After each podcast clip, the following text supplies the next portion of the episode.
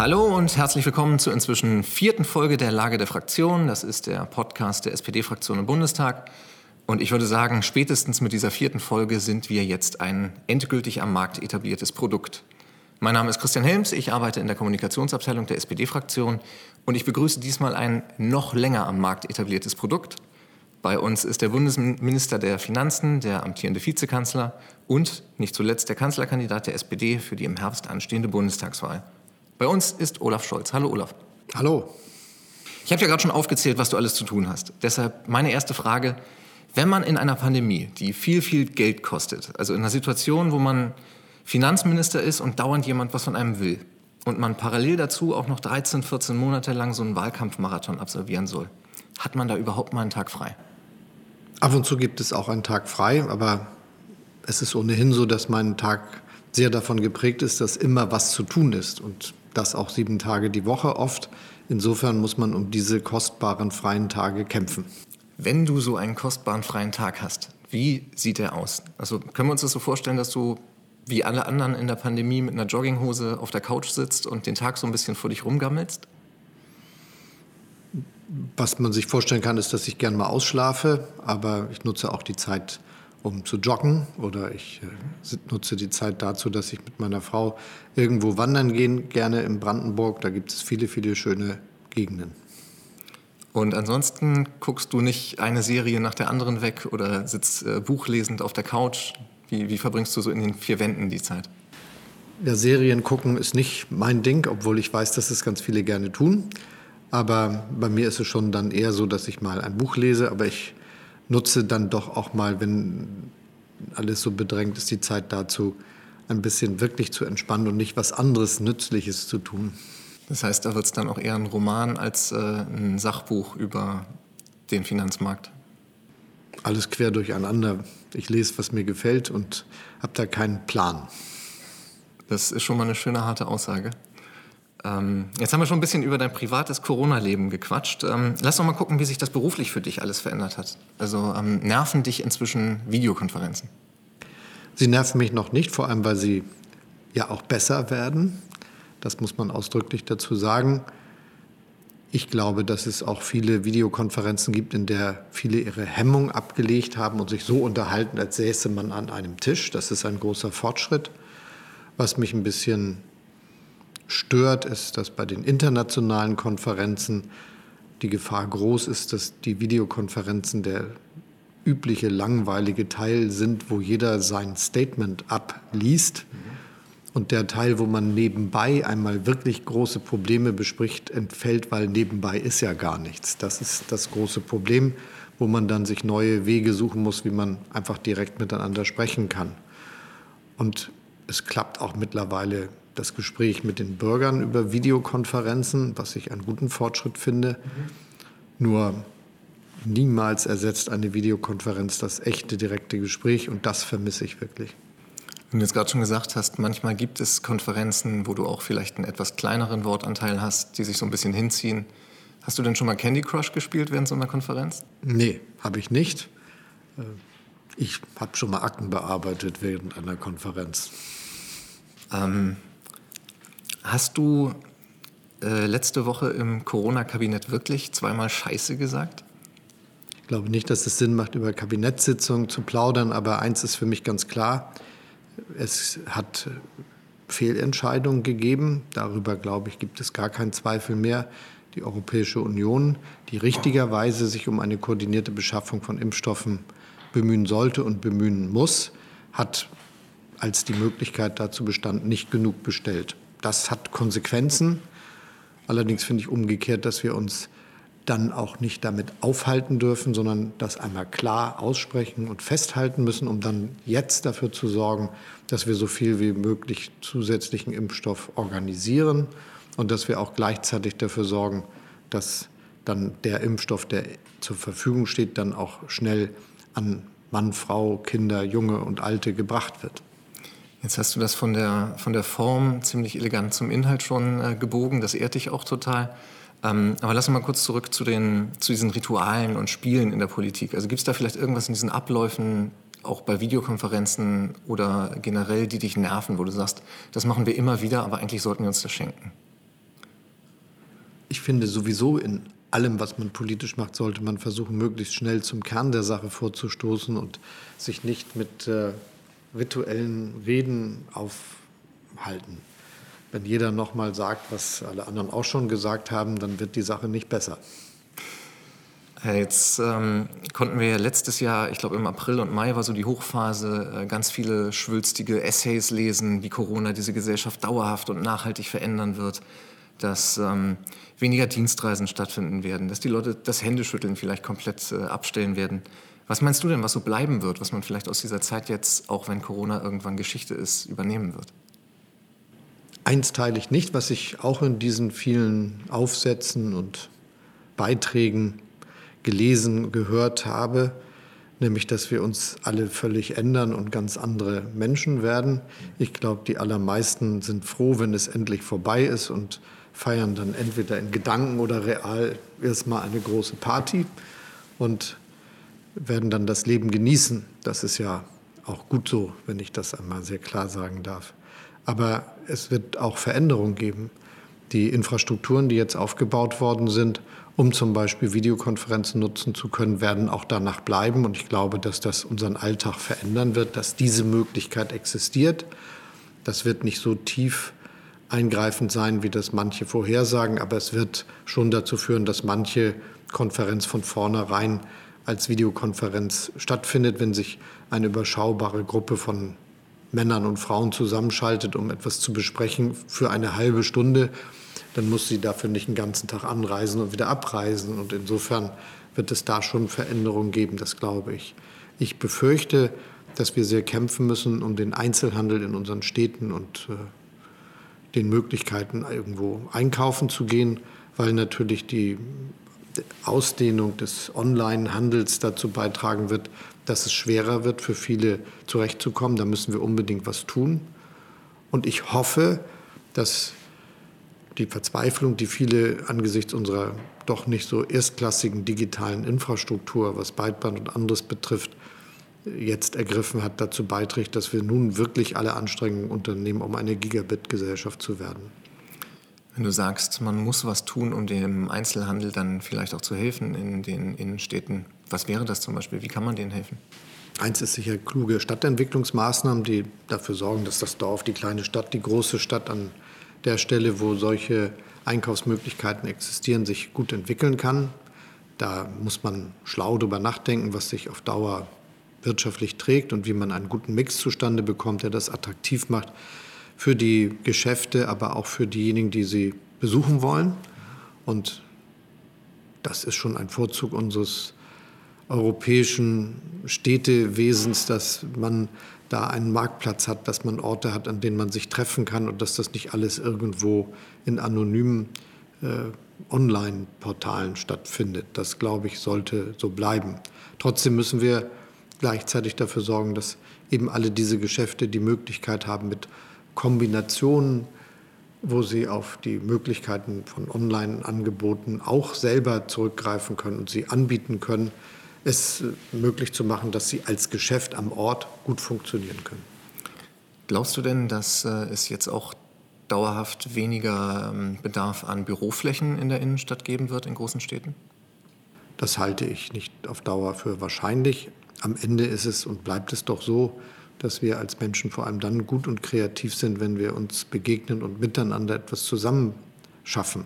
Viele Start-ups sind irgendwo an einem Glühweinstand entstanden und nicht, weil sich ein Schäfer in Neuseeland mit einer Schäferin äh, in Kanada über ein Online-Konzept verständigt hat. Wird es wahrscheinlich auch geben, aber ich glaube, die meisten tun das, weil sie sich begegnen und weil sie das miteinander ganz konkret kreativ aushandeln. Also wenn der Finanzminister da ist, dann müssen wir natürlich äh, über Geld reden. Und ich habe das vorhin schon gesagt, die Corona-Krise mit allen äh, notwendigen Hilfsprogrammen, die wird richtig teuer, die ist richtig teuer. Und irgendwann wird die Frage kommen, wenn sie nicht schon längst auf dem Tisch liegt, wer soll das alles bezahlen? Und du hast äh, diese Woche in einem Interview gesagt, das lässt sich leider nicht wegzaubern, diese Frage. Und äh, deshalb wäre meine Frage, wenn wegzaubern keine Alternative ist, was dann? Wie wollen wir das lösen? Zunächst mal sind wir ja noch mitten in der Pandemiebekämpfung. Und das heißt, wir werden auch weiterhin noch sehr viel Geld einsetzen müssen, um die Wirtschaft, die Arbeitsplätze zu erhalten und die Gesundheit der Bürgerinnen und Bürger zu schützen. Das wird unverändert große zusätzliche Mittel benötigen. Wir haben letztes Jahr über 130 Milliarden Euro ausgegeben, um, die wir über Kredite finanziert haben, um die Krise zu bekämpfen, zusätzlich zu all den Mitteln, die wir aus dem Haushalt ohne Kredite da eingesetzt haben. Und wir werden auch dieses Jahr noch mal etwa 180 Milliarden Euro einsetzen können. Da müssen wir mal sehen, wie das im Jahr sich so ergibt, was dann alles konkret benötigt wird. Aber das ist schon viel Geld und notwendig. Ein großer Fehler wäre es, wenn wir jetzt, wenn das Jahr 21 vorbei ist und vielleicht auch die Pandemie sich so hinter uns befindet, dann abrupt alles stoppen. Den Sozialstaat, der uns gerade durch diese Krise geholfen hat, kaputt machen oder äh, einschränken. Tatsächlich müssen wir ihn ja ausbauen, denn wir haben ja auch viele Mängel kennengelernt und wo man das Gesundheitswesen noch verbessern könnte.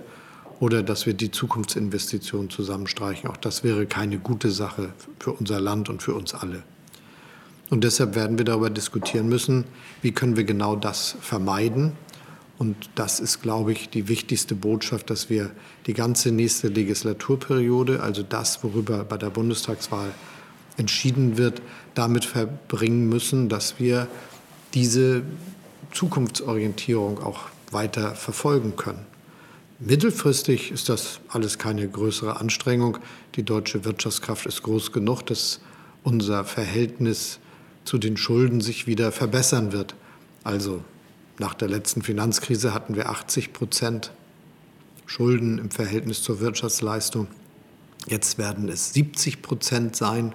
Zwischendurch waren wir bei 60, da kommen wir auch schnell wieder hin. Spannend ist nur, was macht man zwischendurch? Und dieses ähm, aus einer Krise herauswachsen und vielleicht auch herauswachsen müssen, ist das denn überhaupt noch ein vernünftiger Ansatz, wenn man sich auch anschaut, dass damit vielleicht auch immer Ressourcen überbeansprucht werden, auch mit Blick auf die Natur zum Beispiel? Wir wachsen zum Beispiel durch den Ausbau der erneuerbaren Energien. Das sind milliardenschwere Investitionen. Wir wachsen durch den Ausbau unseres Stromnetzes. Wir wachsen durch den Einstieg in die Wasserstoffwirtschaft.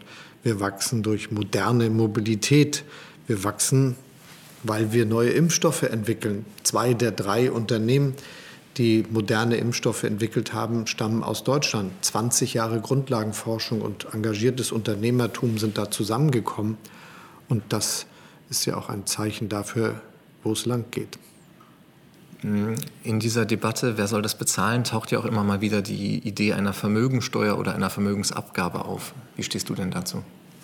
Es gibt ja verschiedene Fragen, die man jeweils für sich betrachten muss. Ich bin schon seit langem dafür, dass wir alles dafür tun, dass unser Steuersystem gerechter ist, dass wir die Besteuerung fairer und gerechter austarieren. Und deshalb müssen wir etwas dafür tun, dass diejenigen, die sehr, sehr viel verdienen, einen größeren Beitrag zur Finanzierung des Gemeinwesens leisten. Ich finde es etwas merkwürdig, wenn jetzt diskutiert wird, dass Männer und Frauen, die ein paar hunderttausend Euro im Jahr verdienen, jetzt dringend eine Steuerentlastung brauchen. Das ist sicher falsch. Und umgekehrt müssen wir kleine und mittlere ganz normale, ordentliche Einkommen steuerlich entlasten. Das geht nur, wenn wir gewissermaßen in dem Gesamttarif das Gerechte ausbalancieren. Die Vermögensbesteuerung ist in Deutschland ja abhanden gekommen, weil die Besteuerungsgrundlagen nicht richtig organisiert waren und unterschiedliche Vermögensarten nicht gleichwertig behandelt worden sind. Das hat der Gesetzgeber versäumt, in Ordnung zu bringen, sonst hätten wir die heute noch und auch keine große Debatte darüber. Insofern finde ich, muss man darüber diskutieren, wie wir diesen merkwürdigen Fehler korrigieren.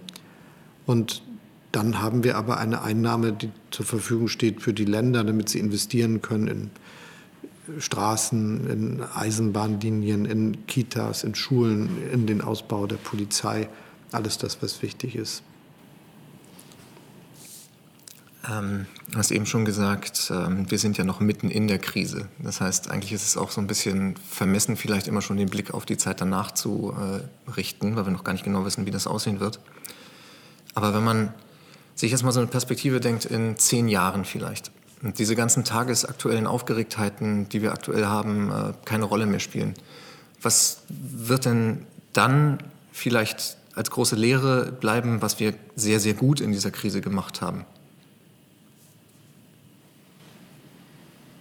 Gut haben wir in dieser Krise gemacht, das kann man jetzt schon absehen, dass wir voll gegengehalten haben.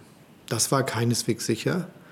Deutschland hat äh, als Antwort auf die letzte Finanzkrise einen viel restriktiveren Kurs verfolgt.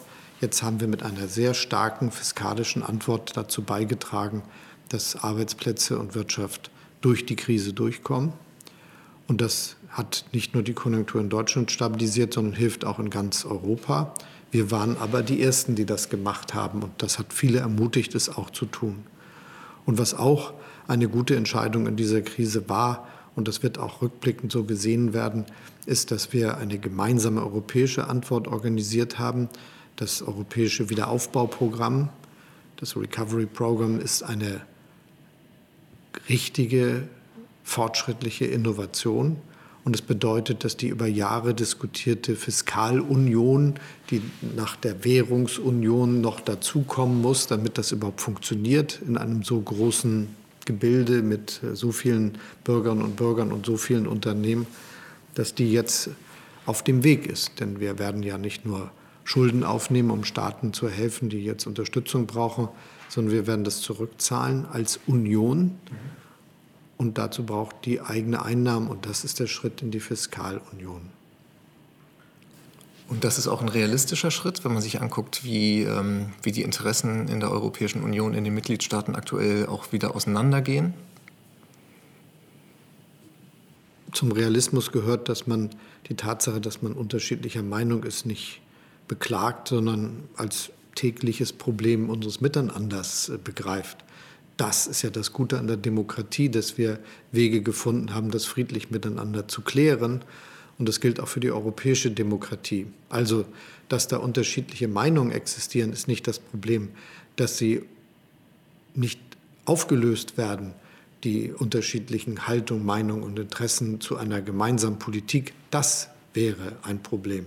Und deshalb bin ich schon lange dafür, dass wir in Europa in vielen, vielen Feldern zu Mehrheitsentscheidungen übergehen damit auch der Eindruck, da wird nur gestritten, geringer wird und man sieht, es wird auch das eine oder andere Problem gelöst. Ähm, es gibt ja dieses, äh, viel zitierte, ähm, diesen viel zitierten Helmut Schmidt-Ausspruch, wer Visionen hat, der soll zum Arzt gehen. Ich muss ausdrücklich sagen, dass er in mehreren Gesprächen mit mir bestritten hat, das je gesagt zu haben dann äh, wollen wir das Helmut Schmidt nicht, äh, nicht zuschreiben, aber es gibt immer wieder Leute, die das zitieren. Und äh, es ist für mich so einer der fürchterlichsten Sätze, die ich mir vorstellen kann, weil es immer so ein sehr, sehr denkfauler Weg ist, ähm, so rhetorisch erstmal jeden grundlegenden Wandel in Frage zu stellen. Und deshalb möchte ich ausdrücklich fragen, was wäre denn deine Vision für dieses Land? Also wenn wir in 20 oder 30 Jahren uns vorstellen, wie soll das hier aussehen? Wo soll die Reise hingehen? Das Erste ist, ich wünsche mir, dass in unserem Land Respekt und Anerkennung für unterschiedliche Lebenswege und berufliche Lebensentscheidungen eine größere Rolle spielt. Nicht nur bei uns, sondern überall in den reichen Ländern des Westens sieht man, dass die Gesellschaft auseinanderstrebt. Wozu das führen kann, haben wir bei der Entscheidung über den Brexit gesehen oder bei den vielen Stimmen, die Trump jetzt zweimal bekommen hat. Das erste Mal ist er auch noch zum Präsidenten gewählt worden. Ein Zeichen dafür, dass die Gesellschaft in den USA nicht zusammenhält. Und wenn es so viele beschleunigte Veränderungen gibt durch die technologischen Entwicklungen, durch den, das Zusammenwachsen der Welt, was wir immer Globalisierung nennen, dann wollen die Bürgerinnen und Bürger von uns wissen, dass auch sie dabei zurechtkommen werden. Und eins ist ganz klar, man kann nicht, wie jetzt in der Krise, denjenigen, die in den Einzelhandelsgeschäften im Lebensmittel arbeiten, die die Trucks bedienen, denjenigen, die äh, in der Altenpflege arbeiten oder im Krankenhaus Beifall klatschen und hinterher nicht alles dafür tun, dass sie besser bezahlt werden, dass sie sicherere Arbeitsplätze haben. Und das sind ja nur ein paar Beispiele für all die Sektoren, in denen wirklich unakzeptable Arbeitsbedingungen oft herrschen. Und für mich gilt darüber hinaus, dass das aber nicht nur um Geld und sichere Arbeitsverträge geht, sondern es geht auch um Anerkennung. Wer an einen akademischen Berufsweg gewählt hat, auch weil unsere Gesellschaft zwar nicht durchlässig ist, aber viel durchlässiger geworden ist als früher, der ist nichts Besseres als jemand, der sich entschieden hat oder die sich entschieden hat, Handwerkerin oder Handwerker zu werden. Das zweite große Thema ist, dass wir dafür kämpfen müssen, dass die Zukunft gelingt und das geschieht nicht von alleine. Wir müssen was dafür tun. Nur ein Thema davon. Wenn wir 2050 CO2-neutral wirtschaften wollen, dann sind das 30 Jahre, die wir noch haben, um nach 200 Jahren Industriegeschichte, die auf fossilen Ressourcen beruht, davon wegzukommen. Das ist der größte technologische Innovationssprung, den man sich überhaupt vorstellen kann, der in kurzer Zeit bewältigt werden muss.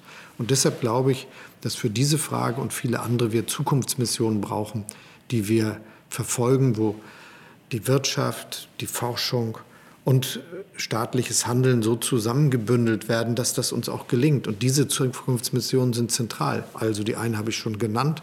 Wie kriegen wir das hin, dass wir den menschengemachten Klimawandel aufhalten? Das hat was zu tun mit dem Ausbau unserer Stromnetze, mit dem Ausbau der erneuerbaren Energien. Sonst wird das nichts mit dem Nutzung von Elektrizität für industrielle Prozesse, dass wir den Einstieg schaffen in die Wasserstoffwirtschaft. Das heißt moderne Mobilität, dass äh, jetzt Milliarden investiert werden von der Automobilindustrie endlich äh, in die Elektrifizierung, ist möglich geworden durch gesetzliche Rahmenbedingungen, die Europa geschaffen hat und durch eine Innovationsprämie, die die SPD durchgesetzt hat, sodass das jetzt endlich funktioniert. Aber was dann nicht fehlen darf, ist, dass es überall Ladeinfrastruktur gibt, denn sonst klappt das mit der Elektromobilität nicht. Und wenn wir den Schienenverkehr ausbauen wollen, dann müssen wir jetzt anfangen. Manches dauert Jahre, bis die Schiene gebaut ist, die man sich ausgedacht hat. Und wenn wir das elektrifizieren wollen, müssen wir jetzt damit anfangen. Und wenn wir moderne digitale Möglichkeiten einsetzen wollen, damit die Verkehre besser gesteuert werden und man auf dem Land zum Beispiel eine gute Busversorgung haben kann, die dann variabel funktioniert, dann müssen wir jetzt damit anfangen. Gleiches Thema ist die Frage der digitalen Infrastruktur. Wir haben schon darüber gesprochen. Wir brauchen eine Gigabit-Gesellschaft. Und äh, die letzte große Zukunftsmission hat mit dem Thema zu tun, das uns jetzt umtreibt, nämlich wie können wir eine innovative Pharmaindustrie in Deutschland zum Beispiel haben, die in der Lage ist, unser Leben zu verlängern und auch zu beschützen. Meinst du, das fehlt den äh, Menschen manchmal, dass ähm, in der Politik, gerade jetzt macht das natürlich in der, in der Pandemie total Sinn, auf Sicht gefahren wird, aber dass so diese großen Ziele, diese überwölbenden Visionen, Vorstellungen, wo wir eigentlich hinwollen, dass die zu selten thematisiert werden? Es ist ein Problem, wenn über diese Zukunftsfragen nicht gesprochen wird, vor allem weil wir wirklich Führung brauchen und eine Veränderung, die viel weitreichender ist, als manche sich das vorstellen. Es hat sich in den letzten 10, 20, 30 Jahren die Ideologie eingeschlichen, das geschieht alles von selbst.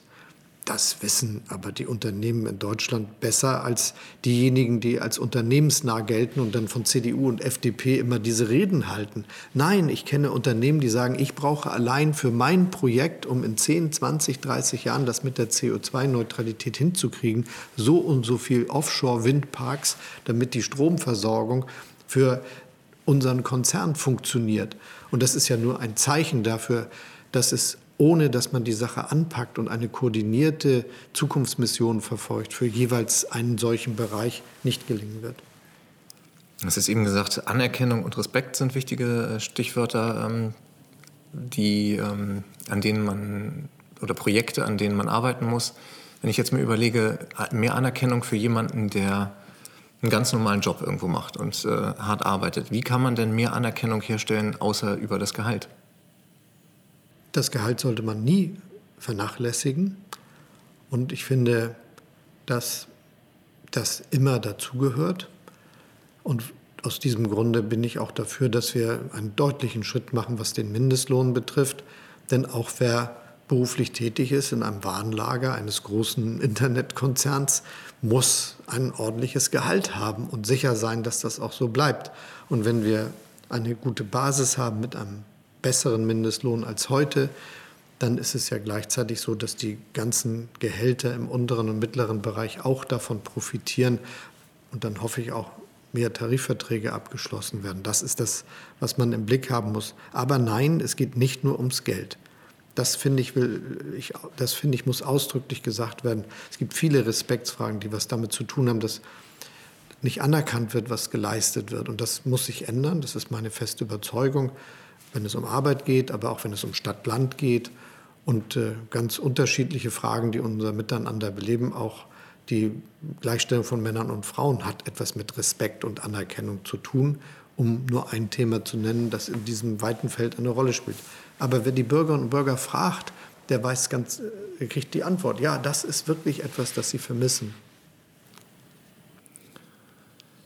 Du hast eben auch schon ähm, diese Tendenz zur Polarisi Polarisierung, zur ähm, Unversöhnbarkeit von Positionen äh, in, in der Gesellschaft angesprochen. Du bist jetzt auch seit mehr als 20 Jahren in der, in der Spitzenpolitik, kannst das vielleicht auch nochmal anders beurteilen. Hat sich das wirklich qualitativ verschoben ähm, oder ist das schon immer so gewesen, dass ähm, in jeder Debatte dann irgendwer was dazwischen gerufen hat äh, und, es, und es sehr, sehr konträre Positionen gab? Oder ist das etwas, was wirklich für unsere Zeit sehr typisch ist gerade? Ich zähle nicht zu denen, die die Vergangenheit idealisieren. Da hat es ganz schlimme Perioden gegeben, in denen äh, es ganz dramatische Interventionen in den demokratischen Prozess gegeben hat. Das dürfen wir ja nicht vergessen. Und deshalb müssen wir in unserer Zeit, in der wir jetzt leben, mehr dafür tun, dass äh, wir gut miteinander in der Demokratie unsere politischen Ziele entwickeln. Das wird schwerer, als das vor ein paar Jahrzehnten war, als alle noch ein oder drei Fernsehprogramme betrachtet hatten. Da war das einfacher als jetzt, wo es ganz viele gibt und dann auch noch die neben Zeitung und Rundfunk die sozialen Medien mit ihren ganz unterschiedlichen Ausprägungen. Und die große Aufgabe für demokratische Politik besteht eben darin, dass sie an allen Lagerfeuern sitzt, in denen über die Zukunft der Gesellschaft gesprochen wird. Das finde ich die größere Anstrengung, dass Leute brüllen und dazwischen schreien. Das äh, hat mich noch nie gestört. Ich gebe manchen einfach eine Antwort und da verstummen sie schnell. Ähm, wie, wie kriegst du denn den Zugang zu diesen vielen Lagerfeuern? Also wie kriegst du mit, was die Leute wirklich ähm, nervt, was sie bewegt? Wie, wie klappt das für dich in der Corona-Zeit äh, auch wirklich, diese Themen mitzubekommen? Für mich gehörte und gehört immer dazu, das Gespräch mit den Bürgern und Bürgern direkt zu suchen und auch anfassbar und ansprechbar zu sein. Das ist für mich auch ein Grund, warum ich zum Beispiel als jemand, der sich um ein Bundestagsmandat bemüht, das immer dort gemacht habe, wo ich auch gewohnt habe. Denn sonst klappt das mit dem Anfassen und Ansprechen nicht so leicht. Aber es ist auch für mich wichtig, Möglichkeiten zu schaffen. Das Beste ist eigentlich eine Versammlung, zu der man einlädt und wo jeder kommen kann, möglichst wohnortnah, in einer Stadthalle oder in einer Gastwirtschaft, wo man am Anfang ein bisschen was sagt und dann alle Fragen beantwortet, die kommen kreuz und quer. Das ist jetzt schwieriger geworden, aber ich habe jetzt einfach angefangen, mit großer Intensität solche Stadthallenveranstaltungen, Gaststättenveranstaltungen nachzubauen, indem ich in Videokonferenzen gehe, die dann so auf einen Ort bezogen sind, sodass da die Nachbarschaft, die Stadt äh, eingeladen wird. Und da machen wir es dann genauso. Ich sage am Anfang was und es werden viele Fragen gestellt. Und das klappt ziemlich gut. Ist es denn äh, in deiner Erfahrung eher so, dass dann doch immer wieder die Fragen sich wiederholen? Oder bist du bei jeder Veranstaltung überrascht, was dann da eigentlich äh, thematisiert wird, was da kommt? Es gibt immer wieder neue Fragen und das hat auch was mit Lebensnähe zu tun. Ich finde das gut für mich. Man spürt auch im Übrigen, was los ist und ist dann nicht so überrascht, wenn man irgendwie teuer bezahlte Meinungsforschung liest, wo dann viele solcher Gespräche ja auch geführt werden als Hintergrund für die Meinungsforschung. Die habe ich dann selbst schon gehabt und kann dann überprüfen, ob das mit meinen Eindrücken übereinstimmt. Das ist schon sehr, sehr interessant und etwas, ohne das ich ein guter Politiker nicht sein könnte. Das will ich ausdrücklich dazu sagen. Ich brauche das. Und da geht es mir jetzt fast wahrscheinlich wie jedem Künstler, jeder Künstlerin und all den anderen, die irgendwie auftreten. Ich vermisse die Leute, ich will sie eigentlich gerne wieder anfassen, aber das dauert noch ein bisschen. Ähm, ist jetzt ein bisschen thematischer Bruch, aber die Frage ist äh, hier noch stehen geblieben. Ähm, Im Herbst gab es ja ähm, viel Aufregung rund um das Infektionsschutzgesetz. Und ich will diese ganze Debatte auch gar nicht wieder komplett aufmachen. Aber es gab für mich überraschend viele äh, Stimmen aus dem Bundestag von Abgeordneten, auch die gesagt haben, wir wollen mehr Mitspracherecht bei diesen ganzen Corona-Maßnahmen haben. Du bist jetzt aktuell in der Exekutive, aber du kennst das Spiel natürlich auch aus der Rolle eines äh, Bundestagsabgeordneten heraus. Ist das so für dich eine Debatte gewesen, wo du die Kritik nachvollziehen konntest, oder war das eigentlich eine überflüssige äh, Diskussion? Ich finde wichtig, dass die Debatten, die das ganze Land betreffen, auch im Bundestag stattfinden oder wenn es um die 16 Länder geht, in den Länderparlamenten oder in den Gemeindeversammlungen. Das ist keine Sache allein für die Exekutive, deshalb muss immer diskutiert werden. Außerdem stimmte der Vorwurf nicht so richtig, denn tatsächlich ist es ja so, dass viele der gesetzlichen Grundlagen für staatliches Handeln geschaffen wurden durch Gesetze, die der Deutsche Bundestag beschlossen hat. Und da ist auch ordentlich diskutiert worden in den Ausschüssen und auch im Parlamentsplenum. Aber richtig war, dass äh, auch die Abgeordneten darauf bestanden haben, dass wenn die Pandemie lange dauert, wir nicht mit den sehr allgemeinen Ermächtigungen arbeiten, die uns das Infektionsschutzgesetz immer für alle Krisen gibt, sondern dass wir dann eine konkretere Ermächtigung vom Bundestag bekommen, die genauer beschreibt, was möglich ist, um genau diese Pandemie zu bekämpfen. Ich meine, wir reden jetzt über eine Virusinfektion, die sich von Mensch zu Mensch überträgt. Und sie überträgt sich dadurch, dass wir einander nahe kommen. Es kann ja auch eine ganz andere große Herausforderung geben durch eine andere Infektion, die vielleicht äh, auch gar nicht über Aerosole stattfindet, sondern über andere Übertragungswege. Und das, glaube ich, muss man immer im Blick haben, wenn man sowas diskutiert. Deshalb fand ich und finde ich richtig, was der Bundestag erwartet hat, nämlich dass er nach einiger Zeit die Handlungsgrundlagen für den Staat genauer beschreibt. Und ärgert dich das dann, wenn es immer noch politische Kräfte gibt, die genau dieses Fass aufmachen und sagen, wir dürfen nicht mitreden, wir reden nicht über Corona, weil eigentlich ist es ja totaler Unsinn. Das ärgert mich schon lange nicht mehr, aber es langweilt mich, weil es so ein offensichtlich hergesuchtes Argument ist. Klar, es wird im Bundestag diskutiert und es wird auch entschieden mit Mehrheit. Und es ist aber weder besonders noch besonders aufregend, wenn dann einige sagen, weil sie nicht entscheiden, sie dürften ja gar nicht mitreden. Das heißt, der richtige Umgang ist an der Stelle einfach ignorieren. Nein, Gelassenheit. Ich glaube, dass es ja notwendig ist zu diskutieren. Übrigens auch Kritik zu ertragen und nicht äh, genervt zu gucken.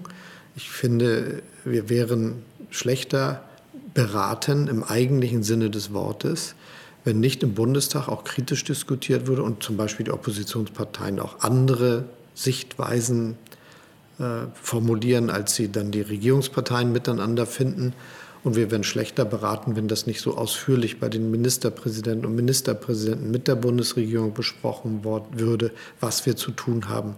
Ein Land, in dem nur einer oder eine alles entscheidet, trifft wahrscheinlich viele falsche Entscheidungen. Ähm, hast du vielleicht so ein politisches Thema oder eine Frage, wo du meinst, die wird aktuell viel, viel, viel zu wenig behandelt, aus welchen Gründen auch immer, die so ein bisschen unter den Tisch fällt, wo du sagst, eigentlich müsste man da viel mehr drauf schauen? Es gibt viele Dinge, die mich unglaublich berühren. Ich diskutiere über die Frage des Respekts auch aus einer sehr emotionalen Berührung heraus, weil ich einfach auch mich selbst verletzt fühle, wenn ich sehe, wie einige sich zurückgesetzt fühlen und nicht anerkannt. Das ist etwas, das ich nicht nur logisch mache oder weil ich mir das ausgedacht habe. Das ist etwas, das einfach meinen Empfindungen auch entspricht und wo ich mich solidarisch empfinde und das auch zur Politik umgestalten will.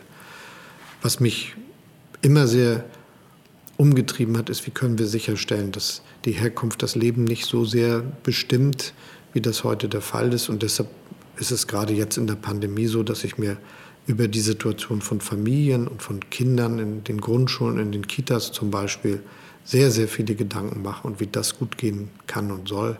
Ich weiß, wie unterschiedlich die Bildungs- und Entwicklungsmöglichkeiten sind. Und das wird ja jetzt nicht einfacher und das treibt mich um.